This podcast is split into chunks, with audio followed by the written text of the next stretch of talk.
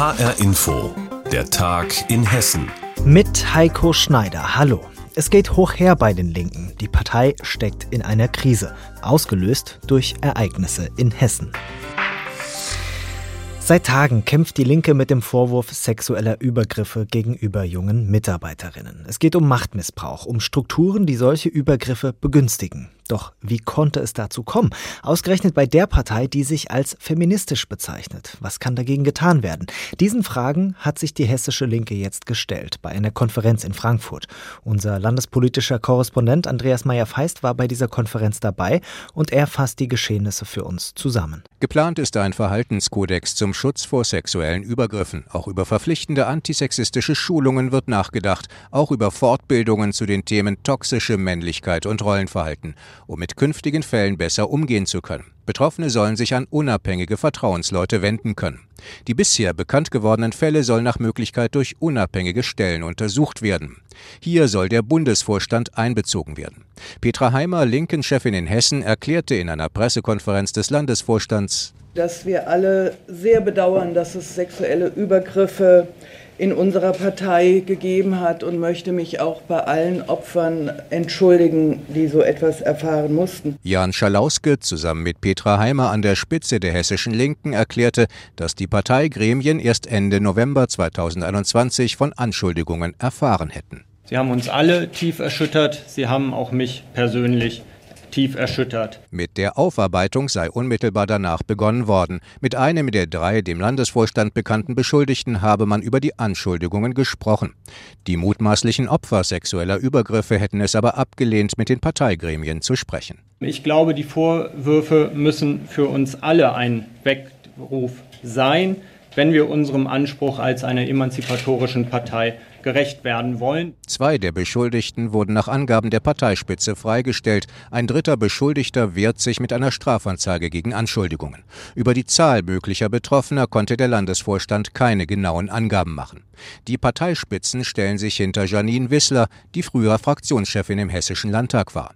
In dieser Zeit soll es auch zumindest ein Kontakt mit einer betroffenen jungen Frau gegeben haben, und zwar schon 2018.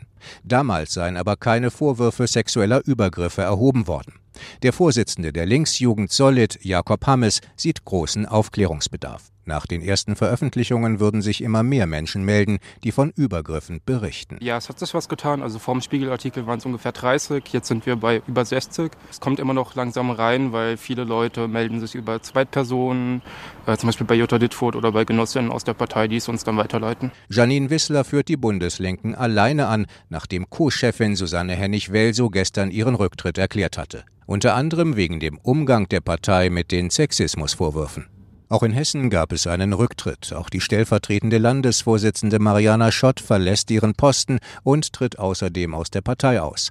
Wegen der aktuellen Vorwürfe, aber auch wegen des Umgangs der Partei mit den Beschuldigten. Die Linke in Hessen will die Sexismusvorwürfe schnell aufklären. Der Landesvorstand sagt, man sei erschüttert und bitte die Opfer um Entschuldigung. Die Partei werde ihre Strukturen ändern und ab sofort genauer hinsehen. Details waren das von Andreas Meyer-Feist.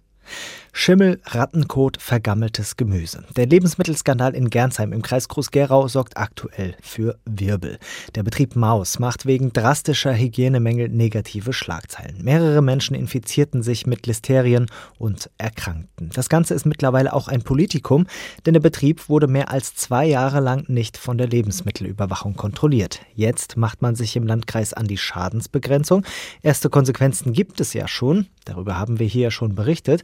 Das Veterinäramt wird zu einer eigenen Stabsstelle. Doch das wirft Fragen auf bei der Opposition.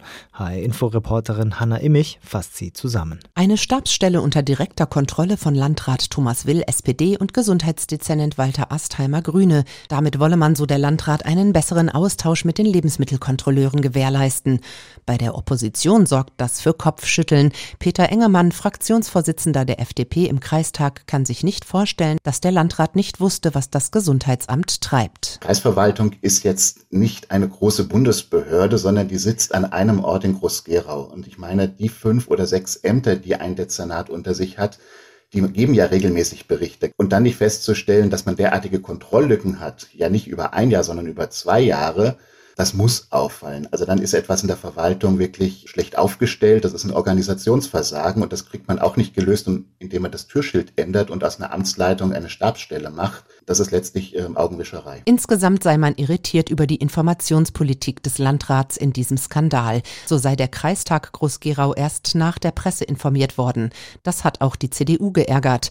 Der Fraktionsvorsitzende Markus Kretschmann sagte dem HR, dass er noch auf weitere Hintergrundinformationen vom Landrat warte. Wichtig sei aber, dass jetzt genau hingeschaut werde und versäumte Kontrollen nicht auf Corona geschoben würden. Obwohl die Lebensmittelkontrolle im Veterinäramt seit Sommer 2020 drei zusätzliche Stellen hat, wurde nicht regelmäßig kontrolliert. Der Groß-Gerauer Landrat Thomas Will sagt, er wisse nicht warum. Auch das kann Peter Engemann von der FDP nicht ganz nachvollziehen. Es war seine Verantwortung als Landrat, Personal anderweitig zu beschäftigen in der Corona-Zeit. Und das, obwohl er ja sehr viel Personal von anderer Seite für das Thema Corona bekommen hat. Er hat ja Personal aus der Kreisklinik, die ja in die Insolvenz gegangen ist, übernommen und äh, das Gesundheitsamt massiv dadurch verstärkt. Also für diese Stellen zusätzlich aus dem Veterinäramt habe ich nie eine, einen Bedarf gesehen. Der Landrat hat dem HR schon gestern gesagt, dass genau geprüft werde, ob in der Verwaltung jemand persönlich verantwortlich ist für den Fehler. Derweil ermittelt die Staatsanwaltschaft Darmstadt gegen den Inhaber des betroffenen Betriebs. Noch stehe man ganz am Anfang, sagt Sprecher Robert Hartmann. Insbesondere geht es jetzt darum, die Lieferketten genau nachzuvollziehen und zu überprüfen, inwieweit Personen tatsächlich zu Schaden gekommen sind. Das heißt, es wird geschaut, wo das Gemüse aus dem Betrieb hingegangen und möglicherweise weiterverarbeitet worden ist. Wir schauen, ob da eine Kausalität nachweisbar ist. Das heißt, ob die Erreger wirklich äh, von dem Stamm waren, der da wohl ausgebrochen ist in dem Betrieb. Noch habe man keinen ausreichenden Tatverdacht für eine Anklage. Es liegt also noch viel Arbeit vor den Ermittlern, bis Licht ins Dunkel des Lebensmittelskandals aus Gernsheim kommt. Nach dem Listerienskandal im Kreis Groß-Gerau mit mehreren erkrankten Menschen gibt es zwar erste Konsequenzen, aber auch offene Fragen. Über die hat Hanna Immich berichtet. In Fulda hat es gebrannt. Nicht einmal, nicht zweimal, nein, gleich dreimal in einer Nacht. Verletzt wurde dabei zwar niemand und der Sachschaden von gut 50.000 Euro ist auch noch vergleichsweise niedrig, aber diese Brände, das könnte eine Brandserie sein. Die Polizei ermittelt jedenfalls und mit den Ermittlern hat meine Kollegin Katinka Mumme gesprochen und ich habe sie vor dieser Sendung gefragt, drei Brände also in einer Nacht. Was genau ist da passiert? Zuerst brennt ein Gabelstapler, der auf einer Baustelle in der Nähe der Michaelskirche steht. Zeugen bemerkten das Feuer gegen 22.45 Uhr. Sie können es aber unter Anleitung der Feuerwehr noch vorm Eintreffen der Einsatzkräfte löschen. Kurze Zeit später stehen an der Jugendkulturfabrik zwei Autos in Flammen sowie ein Holzunterstand. Die Feuerwehr bekommt den Brand schnell unter Kontrolle und verhindert so Schlimmeres. Gegen 2.50 Uhr kommt der dritte Alarm. Diesmal brennt ein Corona-Testzentrum in der Magdeburger Straße. Dieses wird durch den Brand an mehreren Stellen beschädigt. Die Polizei geht also von Brandstiftung aus. Gibt es denn Hinweise auf eine Brandserie? Ob es die gleiche Person war, ist noch unklar, aber Zeugen haben an zwei der Brandstellen wohl die gleiche Frau gesehen. Nach der sucht die Polizei jetzt. Sandra Hanke von der Polizei Osthessen hat mir gesagt, es ist wichtig, diese Frau zu finden, auch wenn sie noch nicht wissen, ob sie überhaupt eine Verbindung zu den Bränden hat. Sie hat mir auch eine Beschreibung gegeben. Eine Dame, die wohl längere Haare hat, die zu einem Zopf zusammengebunden waren. Sie trug einen braunen, knielangen Mantel und hatte einen Rucksack bei sich, den man zuziehen konnte. Die Polizei Osthessen sucht nach Zeugen, die Hinweise auf die Identität der Frau oder andere Informationen haben. Und sie bittet die Frau, sich zu melden. Sagt Katinka Mumme. Sie hat berichtet über drei Brände in Fulda, die Teil einer Brandserie sein könnten. Die Polizei ermittelt. Die Polizei spielt auch eine wichtige Rolle bei diesem Thema, dem sogenannten NSU 2.0-Prozess in Frankfurt. Am mittlerweile 13. Verhandlungstag sollte eigentlich wieder eine prominente Zeugin kommen, nämlich die Schauspielerin und Kabarettistin Caroline Kebekus. Auch sie hatte ja Drohschreiben bekommen mit rassistischen, vulgären und frauenfeindlichen Inhalten. Doch sie kam nicht. Stattdessen wurde dann ein Polizist vernommen, der von der Festnahme des Angeklagten berichtet hat. Unsere Gerichtsreporterin Heike Borowka hat sich diese Aussage angehört und wir haben sie vor dieser Sendung gefragt, wie lief diese Festnahme denn ab? Es war wie im Krimi. Die Polizei hat den Angeklagten vorher observiert, indem sie eine fest installierte Kamera aufs Haus gerichtet hatte. Um ihn abzulenken, hat sie dann Blendgranaten im Hof gezündet. Aber alle haben wohl darauf reagiert, nur der Angeklagte nicht. Dann hat die Polizei die Tür aufgerammt und hat die Wohnung gestürmt mit all den Rufen, die wir auch aus dem Krimi kennen. Alexander M. hat sich aber nicht einfach so ergeben, sondern eine Waffe auf die vermummten Polizisten gerichtet. Mit einfacher körperlicher Gewalt sei er dann überwältigt worden. Jetzt fällt dieser Angeklagte ja immer wieder auf, weil er so impulsiv ist. Das hast du uns ja schon mehrfach berichtet. War das an diesem Verhandlungstag auch so? Ja, dieser Mann kann sich nur sehr, sehr mühsam zurückhalten, hatte sich mit der Vorsitzenden Richterin angelegt. Es ging um juristische Begriffe wie Vorhalt und Erklärung. Alexander M. hat darauf bestanden, dass er dem Polizisten einen Vorhalt macht, indem er seine Version der Festnahme schildert. Danach waren die Polizisten nämlich überhaupt nicht zimperlich mit ihm. Die Richterin ließ ihn aber nicht so, wie er wollte, und auch seine Verteidiger haben versucht, ihn zurückzuhalten. Es wurde etwas lauter und am Ende hat er erneut einen Ablehnungsantrag gegen die Richterin gestellt und ist seine Stellungnahme trotzdem losgeworden. Wie in einem Krimi, so lief die Festnahme des Angeklagten ab im sogenannten NSU 2.0 Verfahren. So hat es jedenfalls Heike Borufka berichtet. Genau wie im Krimi bleibt es auch im Prozess spannend. Besonders gute Restaurants, die werden ausgezeichnet zum Beispiel mit Michelin-Sternen wenn das Essen dort besonders lecker ist. Solche Restaurants haben wir in Hessen natürlich auch. Jetzt ist aber ein Restaurant in Darmstadt ausgezeichnet worden als das schönste in ganz Deutschland. Also das optisch ansprechendste. Und das ist kein schickimicki Luxusrestaurant, nein, es ist ein Asia-Imbiss. Klingt kurios, mein Kollege Raphael Stübig hat es sich deshalb angeschaut und ihn haben wir gefragt, wenn es also das schönste Restaurant Deutschlands ist, wie sieht es denn aus? Ja, klein, aber fein würde ich sagen, denn das Shokudo ist nur knapp 70 Quadratmeter groß, aber das Ambiente ist wirklich toll. Man kommt hier rein, fühlt sich sofort wohl und taucht in eine asiatische Welt ein. Das fängt schon bei den Holzlamellen an der Wand an. Die erinnern an einen Bambuswald.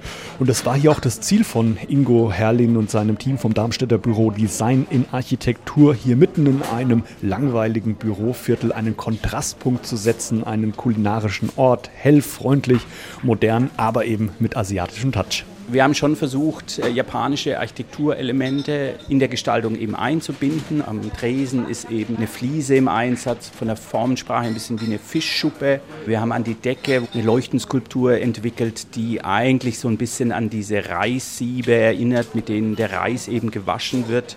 Dann natürlich hinten an der Wand diese Grafik mit der Geisha und mit den Koi-Karpfen. Ja, dazu grauer Vinylboden und türkisfarbene Sitzpolster. Alles sehr stimmig, finde ich. Eine wirkliche Wohlfühlatmosphäre und ein Hingucker ist auch die offene Showküche hier. Da kann man den Köchen beim Sushi-Rollen auf die Finger schauen. Das war Inhaber Dofam Hung besonders wichtig. Wir wollen halt dann wirklich zeigen, was wir halt dann auch anbieten an Qualität. Der Kunden kann auch zugucken, was wir dann also halt dann dabei arbeiten. Es gibt nichts zu verstecken. Das ist wichtig, das ist schon wichtig. Und für uns ist immer halt dann Qualität an, Erde, äh, an erster Stelle. Also das ist das Wichtigste. Ja, und es sieht auch so aus, als wenn es richtig gut schmeckt. Der Laden ist voll hier zur Mittagszeit. Die gut 60 Plätze innen und auch außen auf der Terrasse sind belegt und für das To-Go-Geschäft stehen die Leute hier auch Schlange und ich blicke in viele zufriedene Gesichter. Ja, schmeckt gut. lecker. Sehr lecker und frisch. Wir haben Sushi gegessen und noch eine Bowl. Schmeckt sehr gut. Und besonders, wie Sie das Essen vorstellen, so schön auf den Teller, da kriegt man direkt auch Hunger. Also mein Fazit, das Shokudo in Darmstadt ist nicht nur optisch ein echter Augenschmaus, auch das Sushi schmeckt lecker in Deutschlands schönstem Restaurant. Deutschlands schönstes Restaurant ist ein Asia-Imbiss in Darmstadt. Das sagt der Hotel- und Gastroverband DEHOGA, der Bund Deutscher Innenarchitekten und eine weitere unabhängige Jury. Raphael Stübig hat uns mit dorthin genommen. Und das war der Tag in Hessen mit Heiko Schneider. Alles Wichtige aus Hessen finden Sie auch in der Hessenschau-App.